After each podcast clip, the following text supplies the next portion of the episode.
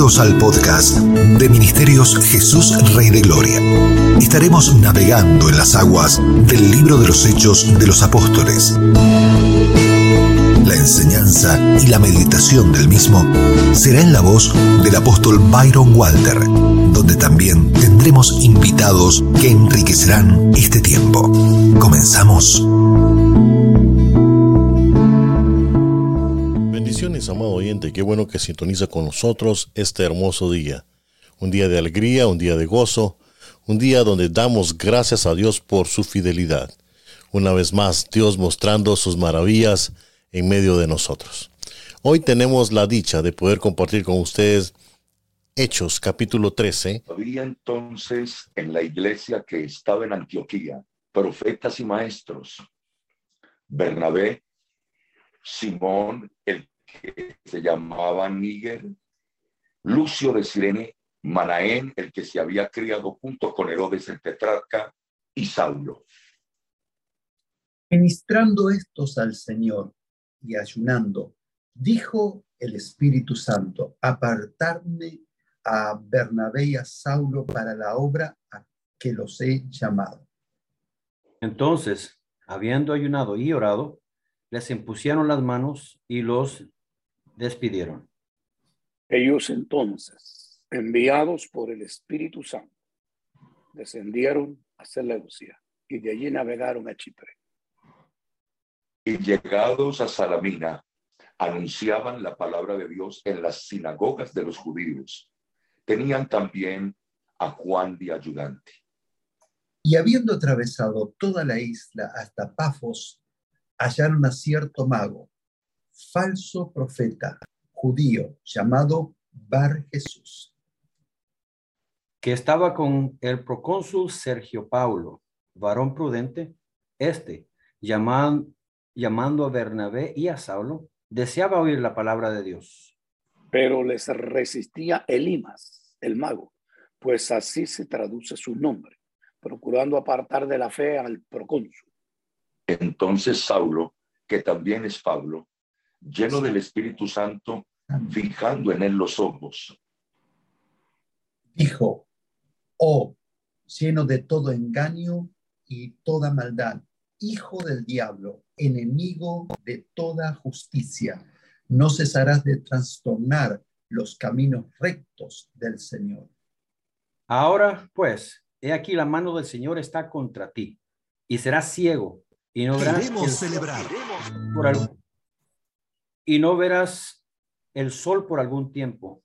E inmediatamente cayeron sobre él oscuridad y tinieblas, y andando alrededor buscaba quien le cogiera de la mano. Entonces el procónsul, viendo lo que había sucedido, creyó, maravillado de la doctrina del Señor. Habiendo zarpado de Pafos, Pablo y sus compañeros arribaron a Pergue de Panfilia, pero Juan apartándose de ellos, volvió a Jerusalén. Ellos, pasando de Perge, llegaron a Antioquía de Pisidia y entraron en la sinagoga un día de reposo y se sentaron. Y después de la lectura de la ley y de los profetas, los principales de la sinagoga, sinagoga mandaron a decirles, varones hermanos, si tenéis alguna palabra de exhortación para el pueblo, hablad. Entonces Pablo, levantándose, hecha señal de silencio con la mano, dijo, varones israelitas y los que teméis a Dios, oíd. El Dios de este pueblo de Israel escogió a nuestros padres y enalteció al pueblo, siendo ellos extranjeros en tierra de Egipto, y con brazo levantado los sacó de ella. Y por un tiempo, como de cuarenta años,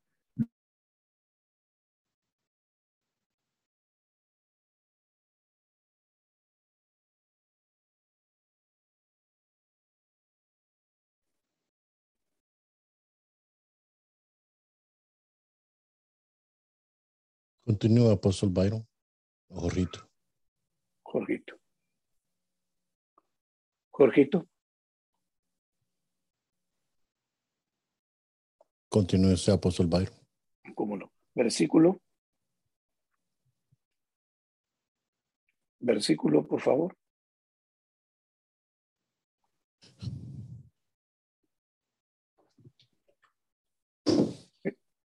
Leo el versículo 18, por, y por un tiempo como de 40 años lo soportó en el desierto.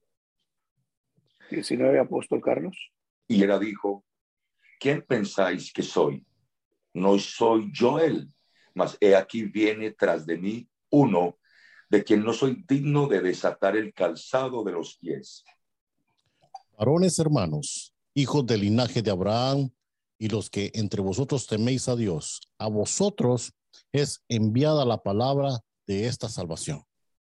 Porque los habitantes de Jerusalén y sus gobernantes no conocieron a Jesús, ni las palabras de los profetas que se leen todos los días de reposo, las cuales cumplieron al condenarle.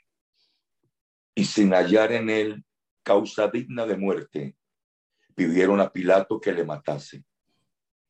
Y habiendo cumplido todas las cosas que de él estaban escritas, quitándolo del madero, lo pusieron en el sepulcro. Mas Dios le levantó de los muertos y él, y él, se, y él se apareció durante muchos días a los que habían subido juntamente con Porque a la verdad David, habiendo servido a su propia generación según la voluntad de Dios, durmió y fue reunido con sus padres y vio corrupción. Mas aquel a quien Dios levantó no vio corrupción. Sabed pues esto, varones, hermanos, que por, por medio de él se os anuncia perdón de pecados. Y que de todo aquello de que por la ley de Moisés no pudisteis ser justificados, en él es justificado todo aquel que cree. Mirad pues que no venga sobre vosotros lo que está dicho en los profetas. Mirad, mirad, oh menospreciadores, y asombraos y desapareced, porque yo hago una obra en vuestros días, obra que no creeréis, y si alguno os, si alguno os la contare. Cuando salieron de la sinagoga de los judíos, los gentiles les rogaban que él siguiera día de reposo. Les hablecen de estas cosas. Y despedida la congregación, muchos de los judíos y de los prosélitos piadosos siguieron a Pablo y a Bernabé, quienes hablándoles les persuadían a que perseverasen en la gracia de Dios. El siguiente día de reposo se juntó casi toda la ciudad para oír la palabra de Dios. Pero viendo los judíos la muchedumbre, se llenaron de celos y rebatían lo que Pablo decía, contradiciendo y blasfemando. Entonces Pablo y Bernabé, hablando con denuedo, dijeron, a, vosotros a vosotros a la verdad era necesario que se os hablase primero la palabra de Dios. Mas puesto que la desecháis y no os juzgáis dignos de la vida eterna, he aquí, nos volvemos a los gentiles. Porque así nos ha mandado el Señor diciendo, te he puesto por luz de los gentiles, a fin de que sean, seas para salvación hasta lo último de la tierra. Los gentiles Oyendo esto, se regocijaban y glorificaban la palabra del Señor y creyeron todos los que estaban ordenados para vida eterna. Amén. Y la palabra del Señor se difundía por toda aquella provincia. Pero los judíos, instigando a mujeres piadosas ya distinguidas y a los principales de la ciudad, y levantaron persecución contra Pablo y Bernabé, y los expusieron a sus límites, expulsaron de sus límites. Ellos entonces, sacudiendo contra ellos el polvo de sus pies, llegaron a Iconio. Y los discípulos estaban llenos de gozo y del Espíritu Santo. Bendito sea el Señor. Damas y caballeros, Hechos capítulo 13 nos habla de cómo comienza el primer viaje misionero del apóstol Pablo. Nos habla de cómo Saulo y Bernabé son llamados y enviados por el Espíritu Santo. Es el mismo Espíritu Santo quien llama a Saulo y a Bernabé. Ministrando estos al Señor y ayunando, dijo el Espíritu Santo, apartarme a Bernabé y a Saulo para la obra a la que los he llamado. Este es el primer trabajo de cualquier siervo de Dios, ministrar al Señor. Es probable que ellos estuviesen allí en Antioquía, es muy probable que estuviesen orando a Dios por la necesidad de esparcir el Evangelio por toda la tierra. Asumimos que ellos estaban ayunando y llorando sobre la necesidad que el mundo tenía del Señor Jesucristo. Y podemos ver con beneplácito cómo Dios contestó su oración utilizándolos a ellos mismos, porque a menudo así es como Dios se mueve, usando a las personas que ya tenían en su corazón orar por ese motivo en particular. Y es que muchos hay veces quieren ser conductores en el asiento trasero en la obra de Dios. Ellos esperan en el asiento trasero decir, yo llevaré la carga y tú vas el trabajo. Pero la manera como Dios lo hace es enviar a las personas que sienten la carga de hacer el trabajo. Dijo el Espíritu Santo mientras ministraban al Señor. Dios les habló. Este fue un mensaje de llamado que iba a guiar a Bernabé y a Saulo a un trabajo específico de predicar el Evangelio a los gentiles. Probablemente el llamado llegó lo más claro posible a través del ministerio profético que había allí en la iglesia de Antioquía. Y notemos que habían profetas y maestros. Y es que esta combinación de lo profético y lo magisterial da a luz el ministerio apostólico. Apartarme antes de que Bernabé y Saulo pudieran hacer algo importante para Dios, primero tenían que ser apartados para Él. Amigo, amiga, si tú eres apartado para Dios, significa que debes separarte de algunas otras cosas. No podemos dar un verdadero sí a Dios en nuestras vidas hasta que podamos decir no a todas las cosas que nos pueden alejar de ese llamado. Adelante, por favor. Me impacta poderosamente este capítulo 13 del libro de los Hechos porque comienza una historia totalmente diferente.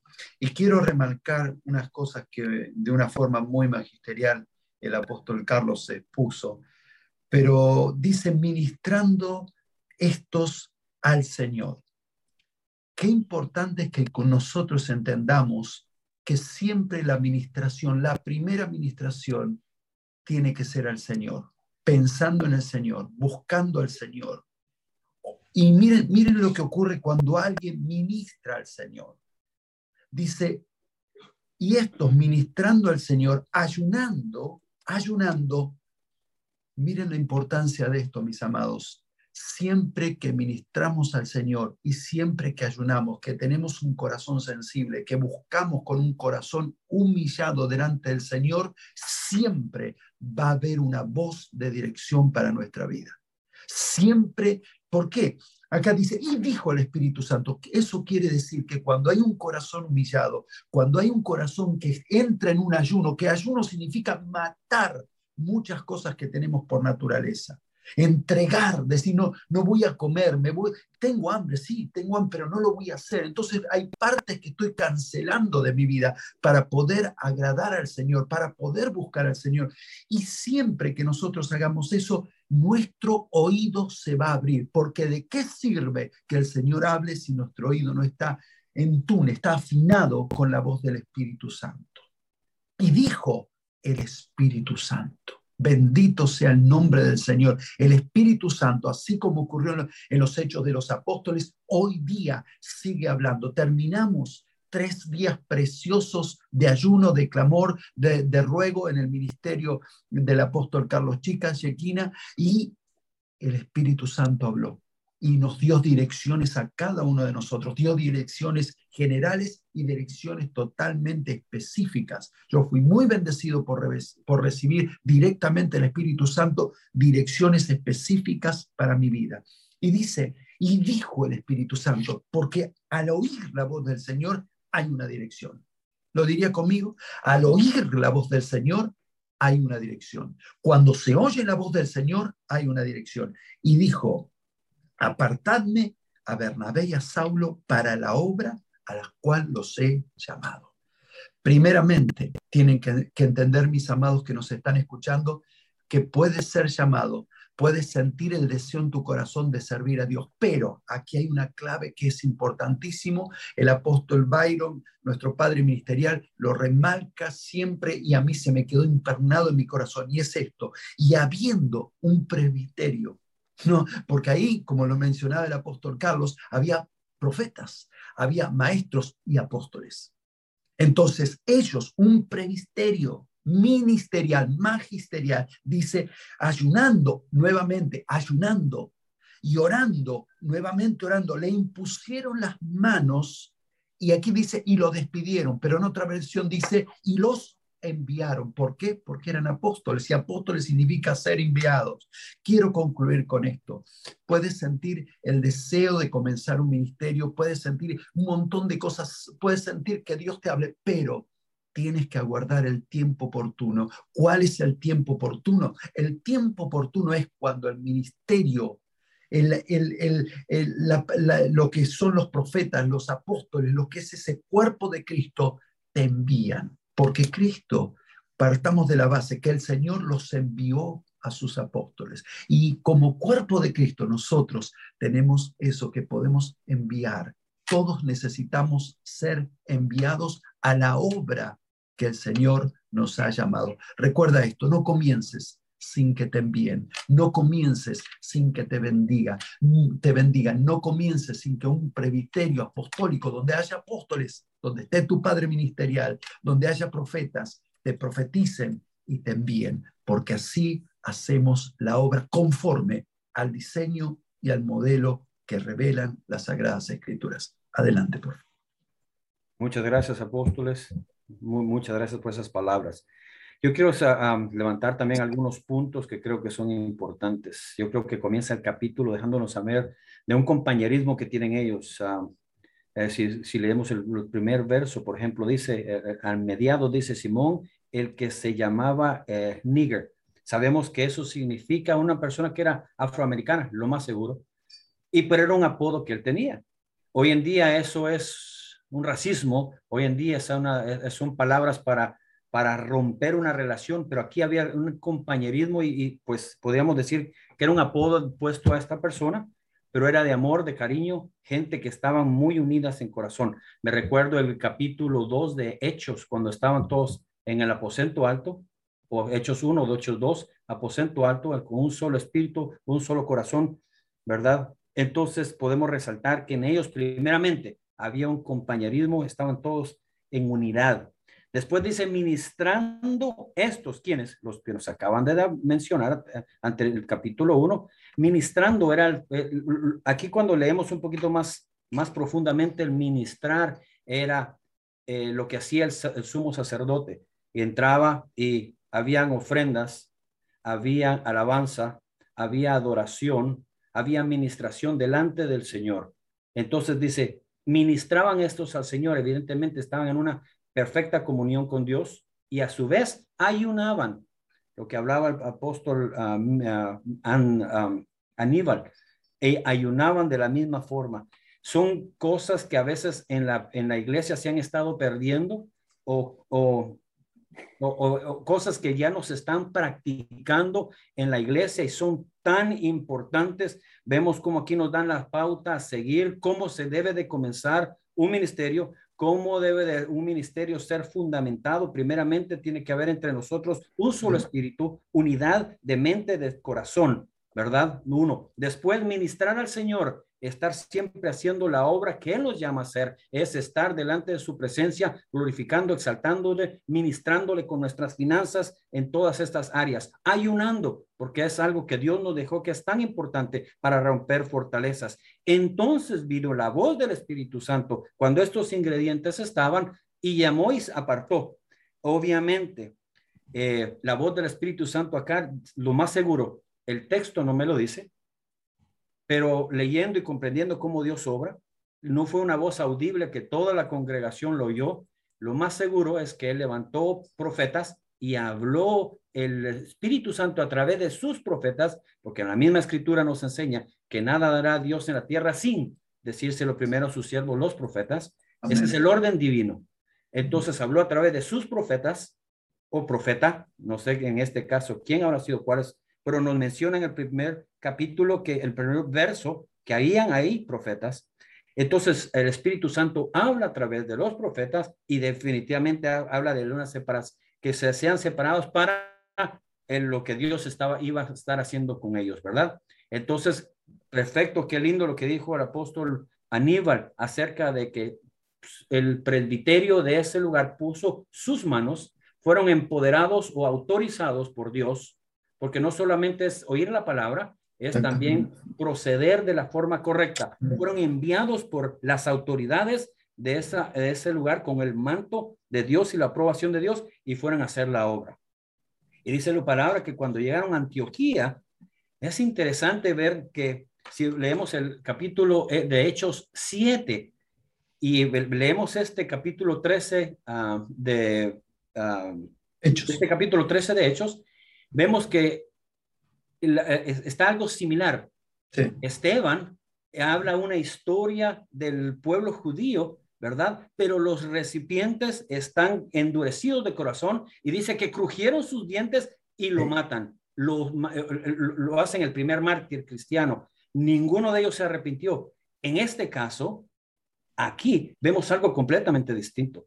Vemos que, claro, los judíos religiosos no en el Evangelio, pero muchos sí se convierten y muchos reciben lo que Dios estaba mandando. Claro, porque estaban completamente bajo la autoridad de Dios. Y las tinieblas se oponen, las tinieblas estaban contrarias, las tinieblas este, trataban de parar la obra de Dios, pero dice la palabra de Dios que llenos del Espíritu Santo, llenos del Espíritu Santo, en amor traen un juicio contra esta persona.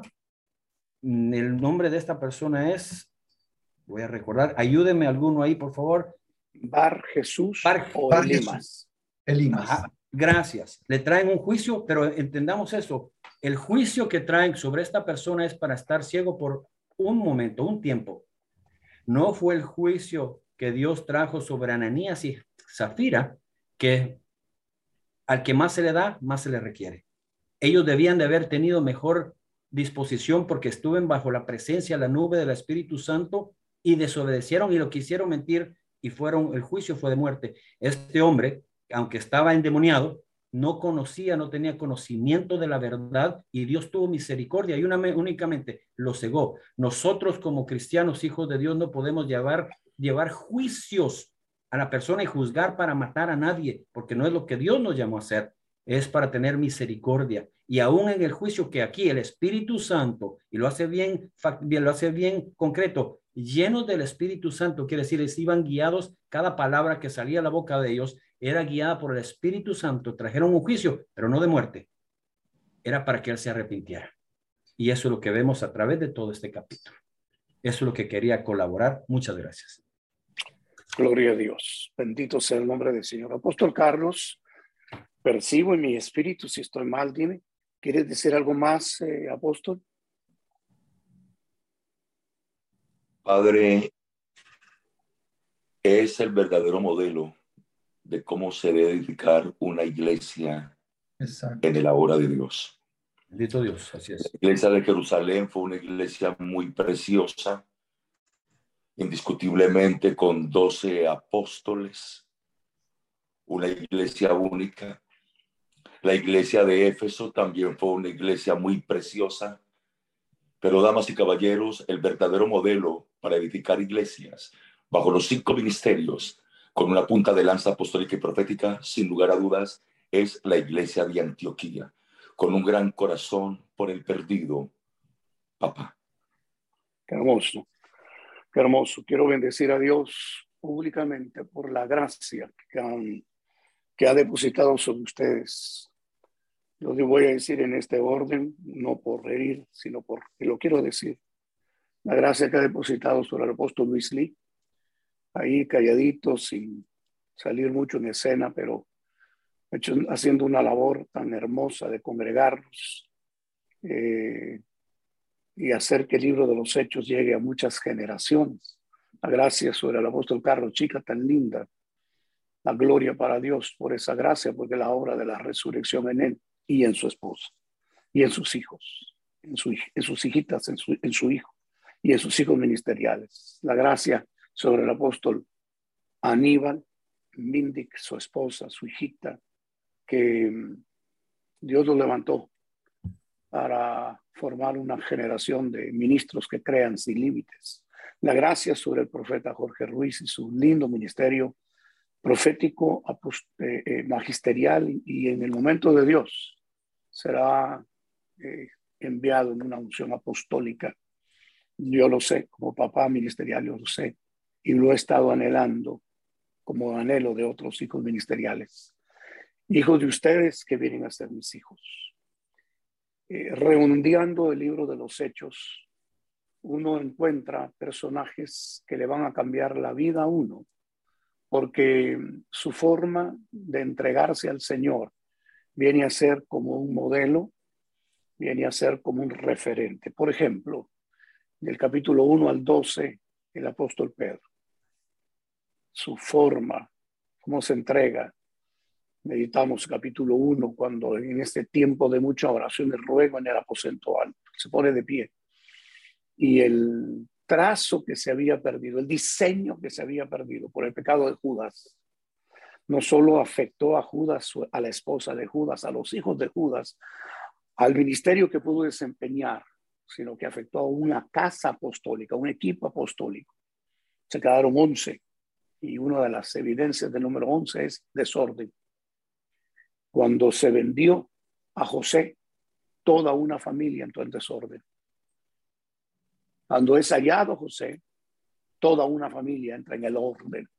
El entrar en el orden a expansión. Eh, Pedro nos va a enseñar mucho hasta el capítulo 12, muchísimo, muchísimo, muchísimo. Y hemos de tener un corazón sensible o proclive a Dios para llegar a vivir lo que es la primera generación apostólica de los doce apóstoles del Cordero. Solo hay doce apóstoles del Cordero, que en el libro de revelación se manifiestan y se dejan ver como cimientos. Pero en el capítulo 13 del libro de los Hechos, como mencionaban los apóstoles, el apóstol Aníbal, el apóstol eh, Carlos, profeta Jorge, aquí aparece una nueva generación apostólica, que son los apóstoles enviados por el Espíritu Santo. Aleluya. Y el Espíritu Santo envía usando la iglesia. ¿Por qué? Porque la iglesia es la plenitud de aquel que lo llena todo en todos. Lo que dice Efesios 1. Y el libro de San Juan dice, y de su plenitud es que recibimos gracia sobre gracia. En otras palabras, lo mencionaron los siervos del Señor. Eres llamado, mi amado hermano, lo siente tu espíritu, tienes que tener una casa. Una casa donde tú te congregues, donde tú te alimentes como Saulo de Tarso, capítulo 9 del libro de los Hechos. Quiere empezar a predicar. La palabra profética de Ananías ha sido muy clara, pero no ha sido enviado de una casa. Quiere predicar en Damasco, se le cierran las puertas. Quiere predicar en Jerusalén, se le cierran las puertas hasta que en el capítulo 11 se congrega en Antioquía de Siria. Y en el capítulo 13 algo glorioso va a pasar y son los primeros apóstoles enviados por el Espíritu Santo. Quiero hacer énfasis, pero mucho énfasis, de esa reunión de profetas y maestros. Porque hay un salmo que declara que cuando se reúnen personas con autoridad, y en la tierra la gente que más tiene autoridad son los ministros de Dios, los ministros del Evangelio. ¿Por qué tiene más autoridad? Porque se nos es confiada la voz del esperma divino que dice el apóstol Pedro en su primera carta. ¿Qué vamos a hacer con esta autoridad? Quiera Dios que nos conceda a todos los que nos están viendo o escuchando, que sea reunirnos para ministrar al Señor. Porque hay un salmo, y es el 82, que es cuando se reúne gente con autoridad y se les da el nombre dioses, con minúscula. Gente con autoridad delegada del cielo, que se olvidan de que todo es hecho en Él, por Él y para Él. Y ya no se le da la gloria debida a su nombre.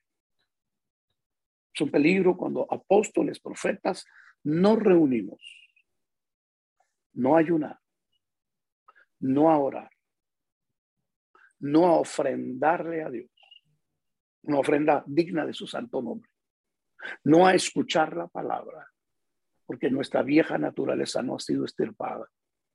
Y se pierden momentos del cielo, kairos de Dios, y la tierra sigue en tinieblas. Nuestra vieja naturaleza sigue siendo perversa. Por eso, primera de Corintios 9, de esa manera corro, de esa manera peleo. Pongo y expongo mi cuerpo a servidumbre. No quiero ser heraldo y luego ser reprobado.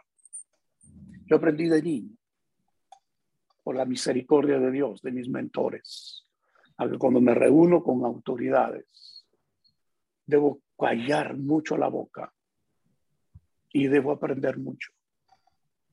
Aprendí de niño que cuando se reúnen autoridades no se debe hablar de otro, porque las palabras llevan espíritu o pueden llevar espíritus. Muchas reuniones, congresos pueden haber, pero si de ahí no se sale, así dice el Señor. ¿Cuál fue el, motivo, el objetivo, la finalidad? de esos congresos. Hacer dinero, vender libros,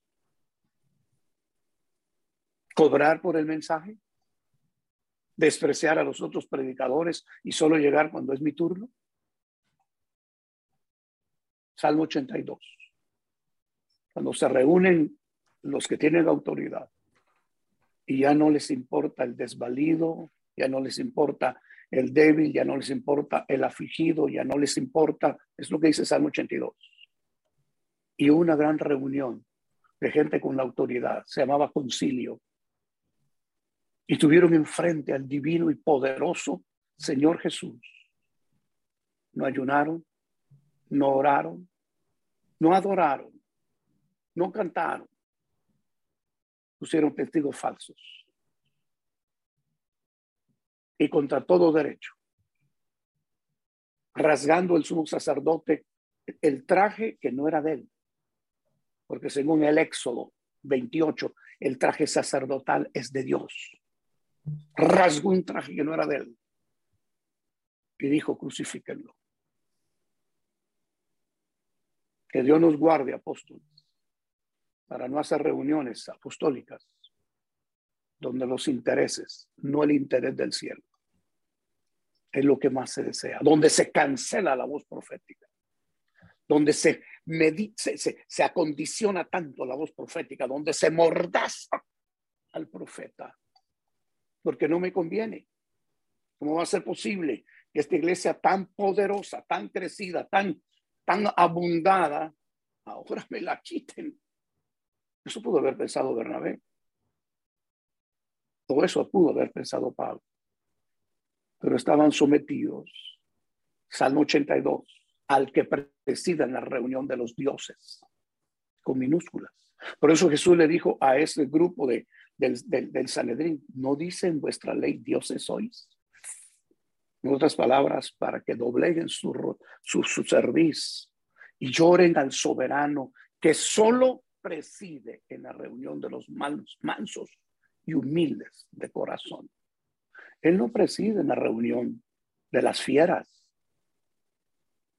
donde viene alguien con un espíritu, voy a callar, voy a avergonzar al que acaba de predicar, porque en lugar de decir David, dijo Saúl.